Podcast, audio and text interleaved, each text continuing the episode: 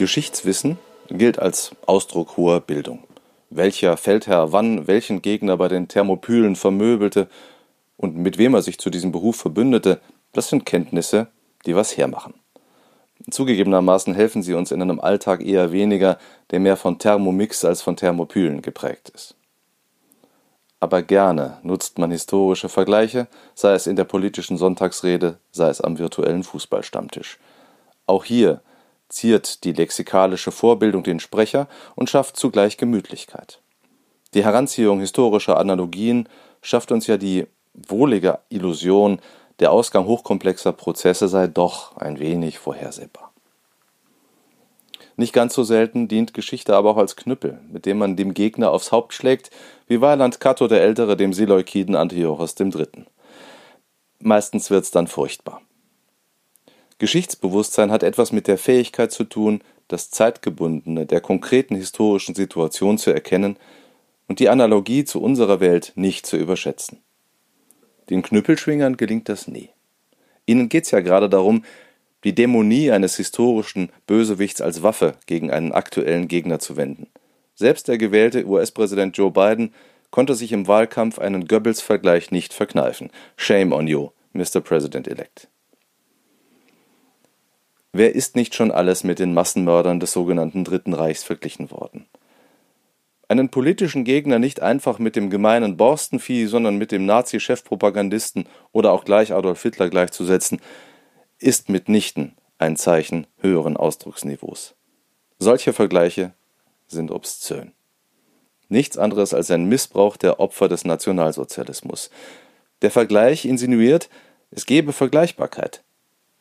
Nichts aber kommt dem Rassenwahn, kommt dem systematischen industriell geplanten Mord an Millionen Menschen jüdischen Glaubens, an Kommunisten und Sozialdemokraten, Kirchenleuten, Gewerkschaftern, Sinti und Roma, homosexuellen und behinderten Menschen gleich. Ein besonders augenfälliges Beispiel für den schwachen Sinn historischer Vergleiche lieferte vor Jahren Andreas Köhler, Vorsitzender der Kassenärztlichen Vereinigung.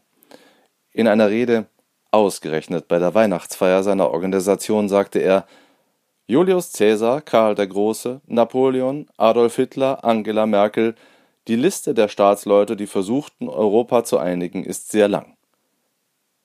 Der Mann stellte die demokratisch gewählte Kanzlerin und den Massenmörder in eine logische Reihe. Als würzigen Akzent zu einem Teller Spekulatius.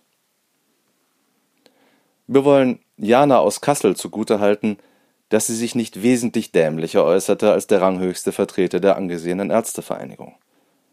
Bei einer Querdenker-Kundgebung in Hannover tat sie kund, sie fühle sich, ich zitiere wörtlich, wie Sophie Scholl, da ich seit Monaten aktiv im Widerstand bin, Reden halte, auf Demos gehe, Flyer verteile und auch seit gestern Versammlungen anmelde.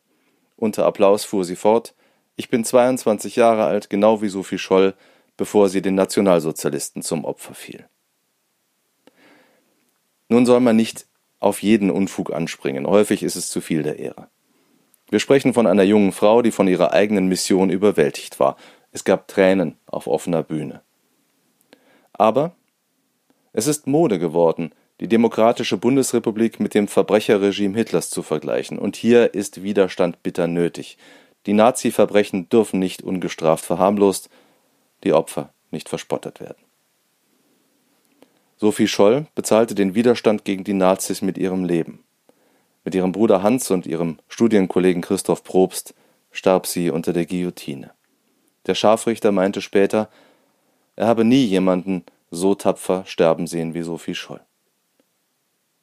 Jana aus Kassel dagegen wird in unserem freiheitlichen Rechtsstaat niemals Schlimmeres drohen als der Abbruch einer von ihr angemeldeten Kundgebung wegen Verstoßes gegen die Corona-Schutzvorschriften. Geschichtsbewusstsein kann die Urteilsfähigkeit schärfen.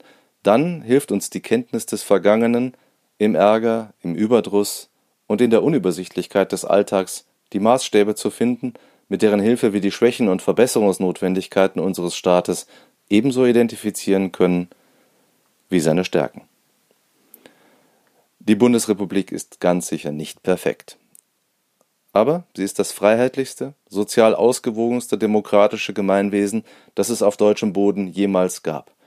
Die Corona-Verordnungen haben nichts, aber auch gar nichts mit der Machtergreifung der Nazis zu tun.